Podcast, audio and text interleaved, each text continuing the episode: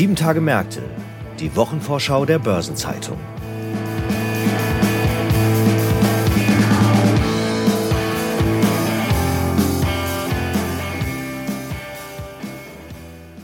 Ich begrüße Sie herzlich zu Sieben Tage Märkte, die Wochenvorschau der Börsenzeitung.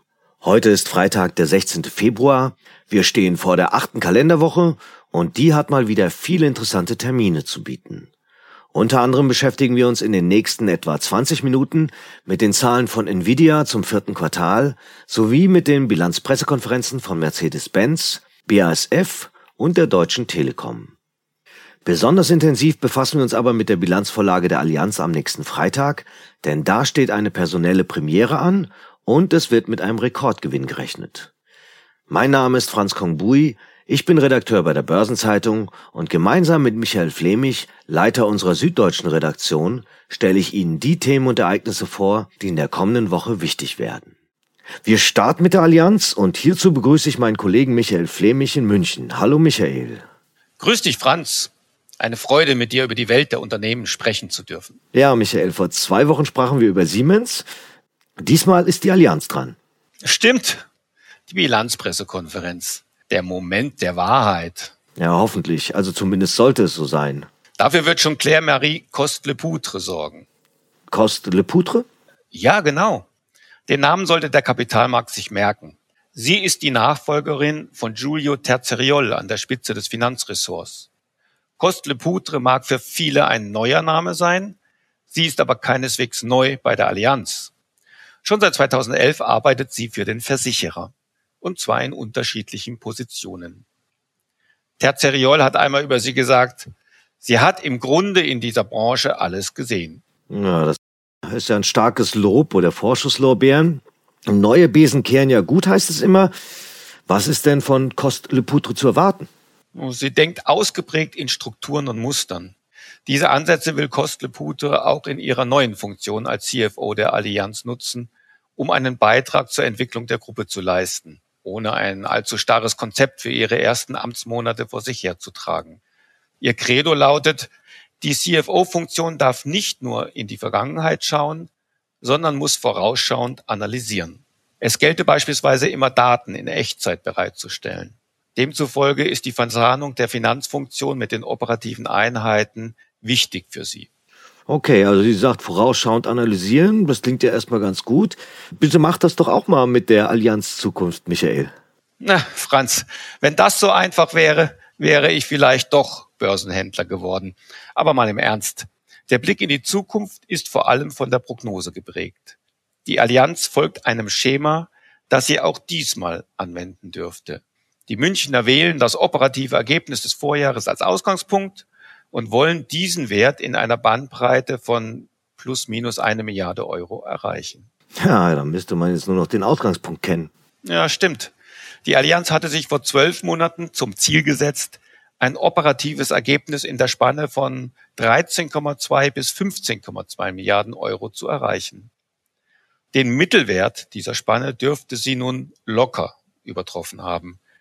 Wer den neun Monatswert von knapp 11 Milliarden Euro sagen wir mal mit dem ganz groben Daumen, auf das Gesamtjahr linear fortschreibt, der landet bei 14,7 Milliarden Euro als Jahresergebnis 2023. Egal welcher Wert am Freitag genau gemeldet wird, es ist auf jeden Fall ein Rekordgewinn. Okay, ein Rekordwert, das hört sich schon mal nicht schlecht an. Aber spannender aus Sicht der Aktionäre ist doch, was für Sie dabei herausspringt. Wie sieht es denn hier aus? Wichtig ist, Franz, natürlich der Aktienkurs. Im vergangenen Jahr ist er um knapp 20 Prozent gestiegen, im Gleichschritt etwa mit dem DAX und äh, wesentlich schneller als der Stocks Europe 600 Insurance. Auch seit dem Amtsantritt von Bäte im Mai 2015 sieht es für die Allianz gut aus. Bis Ende Januar 2024 gibt es ein Plus von 69 Prozent. Damit landet der Aktienkurs des Versicherers klar vor dem DAX, 47 Prozent, und der Versichererkonkurrenz, die im Schnitt 24 Prozent erreicht hat. Ja, das kann sich sehen lassen. Naja, aber mehr geht immer. Und so werden die Analysten darauf achten, ob am Vortag der Bilanzpressekonferenz abends eine Meldung über weitere Aktienrückkäufe in ihren Mailpostfächern landet. Im November ist das letzte Programm über 1,5 Milliarden Euro ausgelaufen. Seit Februar 2017 wurden 12,5 Milliarden Euro für Rückkäufe ausgegeben. Naja, wir wissen ja, die Droge Aktienrückkauf wollen viele Anleger nicht missen. Aber so mancher Investor achtet angesichts gestiegener Anleihezinsen mittlerweile doch noch stärker auf die Dividende. Wie sieht es hier aus? Naja, der Allianz-Konkurrent Zürich schüttet 75 Prozent seines Nettogewinns aus, die Allianz dagegen nur 50 Prozent. Im Vergleichsmaßstab Dividendenrendite schneidet die Allianz aber trotzdem respektabel ab. Vielleicht ist die Dividende dann auch erst ein Thema für den Kapitalmarkttag. Am 10. Dezember legt das Management die Pläne für die nächsten Jahre offen. Na gut, bis dahin ist ja noch viel Zeit. Lass uns aber dann nochmal einen Blick auf die Performance im zurückliegenden vierten Quartal werfen und hierbei auch die einzelnen Segmente betrachten. Was gibt es da aus deiner Sicht zu, anzumerken? Mittlerweile ist zu sehen, die Klimaerwärmung schlägt zu. In der Schaden- und Unfallversicherung dürften die Stürme und Überschwemmungen wieder hohe Schadenbelastungen nach sich gezogen haben. Strukturell spannend bleibt, ob die Allianz die Inflation durch Preiserhöhungen ausgleichen kann. Die Lebensversicherer im Konzern können sich im Kerngeschäft der schwachen Konjunktur nicht entziehen.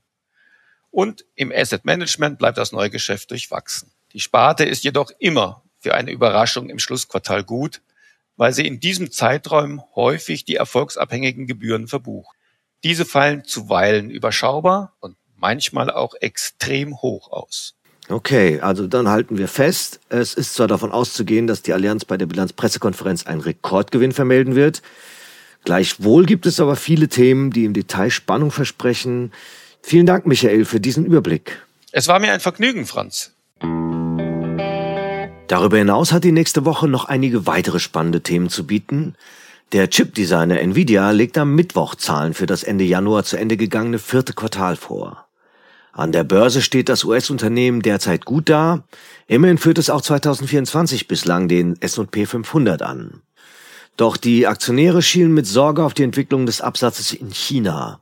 Finanzchefin Colette Kress hatte aufgrund von Exportkontrollen der US-Regierung im November davor gewarnt, dass die Verkäufe in der Volksrepublik im vierten Geschäftsquartal signifikant zurückgehen würden.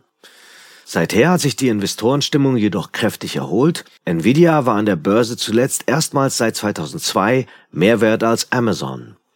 Dazu tragen auch neue Desktop-Grafikprozessoren bei, durch die der Konzern den Fokus auf künstliche Intelligenz weiter erhöht. Laut Analysten dürfte Nvidia die eigene Umsatzprognose von 20 Milliarden Dollar im abgelaufenen Quartal leicht übertroffen haben. Die Hoffnung ruht darauf, dass eine starke US-Nachfrage die China-Risiken übertüncht. Die diesjährige Bilanzsaison ist bekanntlich in vollem Gange. Jetzt startet auch die deutsche Automobilindustrie durch. Denn als erster der vier Hersteller im DAX präsentiert Mercedes-Benz am Donnerstag das Zahlenwerk für 2023. Am 1. März kommen dann vorläufige Zahlen von VW, deren Bilanzpressekonferenz für den 13. März angesetzt ist, einen Tag vorher, am 12. März, liefert die VW-Tochter Porsche Zahlen und dann legt BMW am 21. März die Bilanz vor. Den Auftakt macht wie erwähnt am Donnerstag das Stuttgarter Traditionsunternehmen und das Ganze wird von Anlegern mit Spannung erwartet. Denn vor allem der Ausblick von Mercedes gilt als wichtiger Gradmesser für die kurzfristigen Aussichten der gesamten Branche in der größten Volkswirtschaft der EU.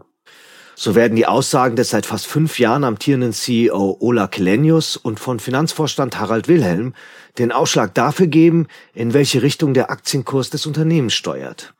Nach dem Kurseinbruch im Oktober hat sich der Titel zwar etwas erholt, aber mit gut 65 Euro liegt er immer noch etwa 15 Prozent unter dem im Juni 2023 verzeichneten 52 Wochen hoch.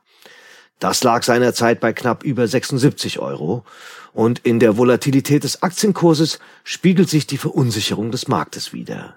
Denn auf Mercedes-Benz kommen schwierige Zeiten zu, der Konkurrenzdruck nimmt deutlich zu, der Verkauf von E-Autos gerät vor allem in Westeuropa ins Stottern, BMW zeigte Mercedes-Benz im Absatz von batterieelektrischen Pkw 2023 die Rücklichter. Und zugleich wächst der Kostendruck infolge der Digitalisierung und der Transformation des Geschäfts. Das zwingt zum Beispiel Zulieferer zum Abbau von Arbeitsplätzen, wie etwa bei ZF, Bosch oder Continental. Der letztgenannte Autozulieferer hat ja erst vor zwei Tagen bekannt gegeben, dass über 7000 Stellen im Automotive-Bereich gestrichen werden. Von den Auswirkungen wird Mercedes-Benz nicht verschont bleiben. Daher erwarten Anleger am Donnerstag auch Antworten darauf, wie der Konzern mit dem strukturellen Umbruch umgeht. Am Freitag legt BASF die Bilanz für 2023 vor, und zwar in schwierigem Marktumfeld. Denn für die Chemiebranche lassen die Zeichen der Erholung auf sich warten. Die zyklische Industrie ist von der Konjunkturflaute in wichtigen Absatzmärkten wie China gebremst, zudem zieht sich der Lagerabbau bei den Kunden hin. Die Talsohle sollte erreicht sein, doch wann es mit der Nachfrage wieder aufwärts geht, bleibt abzuwarten. BASF hatte bereits Mitte Januar mitgeteilt, dass der Konzern 2023 die Erwartungen verfehlt hat.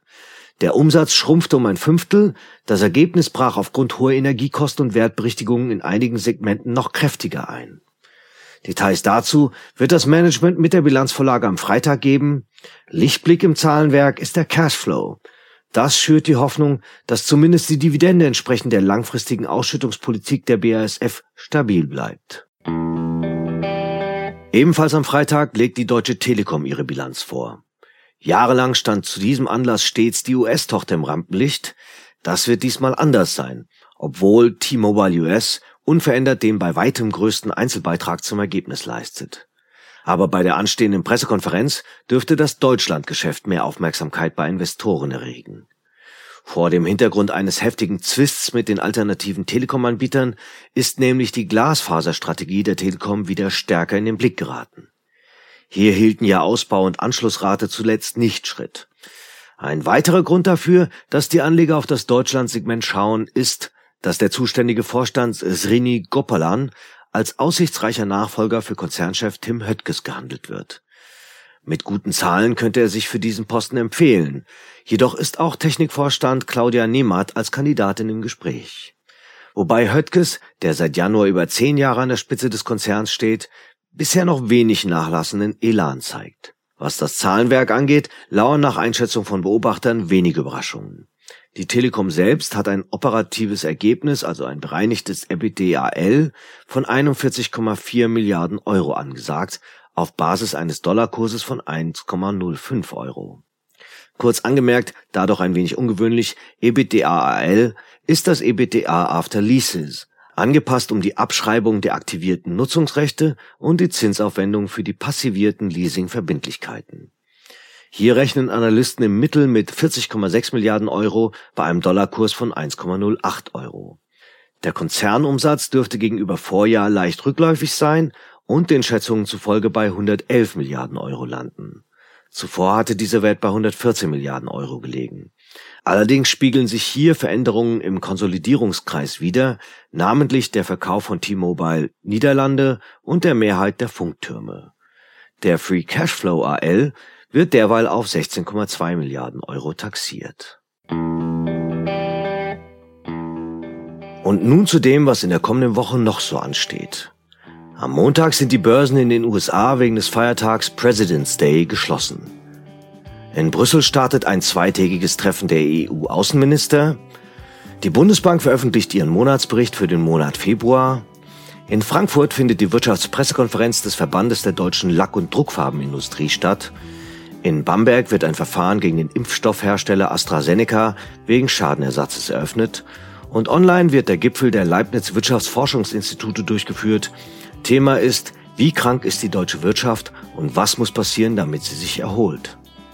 Am Dienstag ist Wien Schauplatz des zweitägigen siebten Sustainable Investor Summit.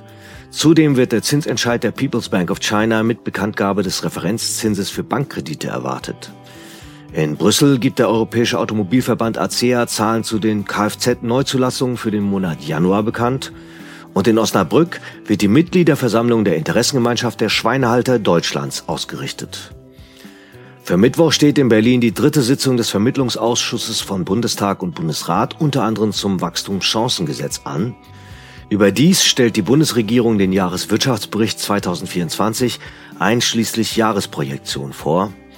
Die Federal Reserve veröffentlicht das Protokoll der geldpolitischen Sitzung vom 31. Januar und 1. Februar und am EU-Gericht wird ein Urteil zum Streit um die geschützte Ursprungsbezeichnung Halloumi erwartet.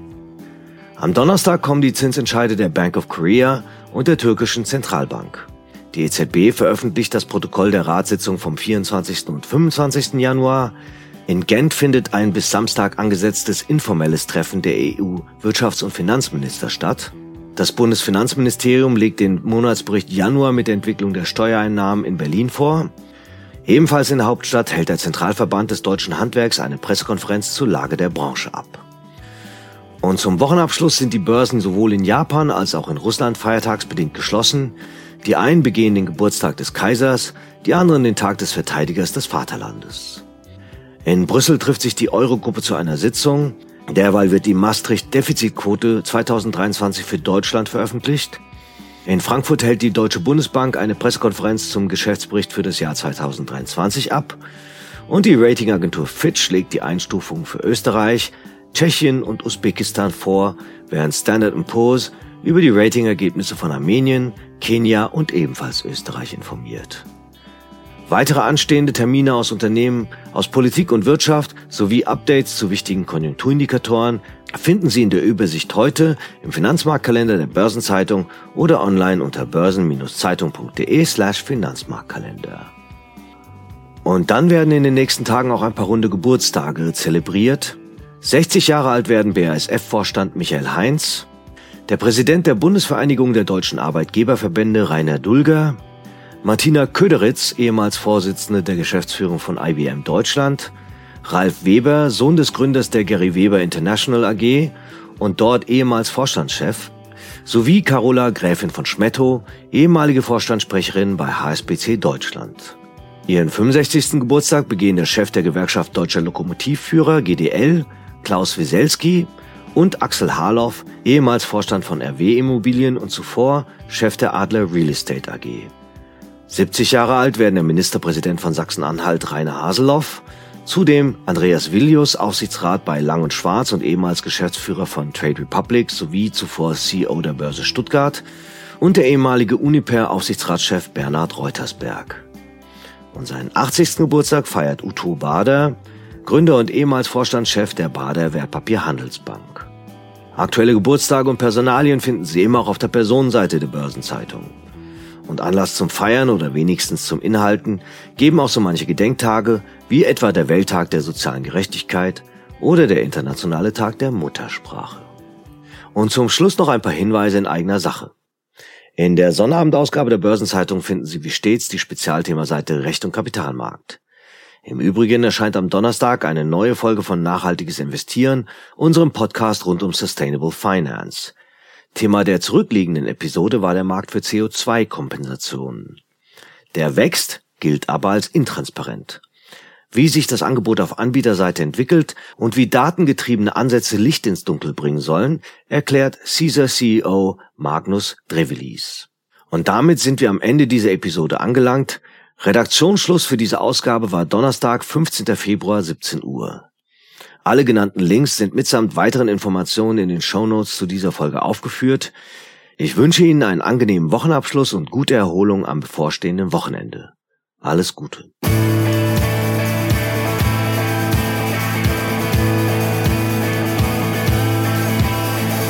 Das war Sieben Tage Märkte, die Wochenvorschau der Börsenzeitung.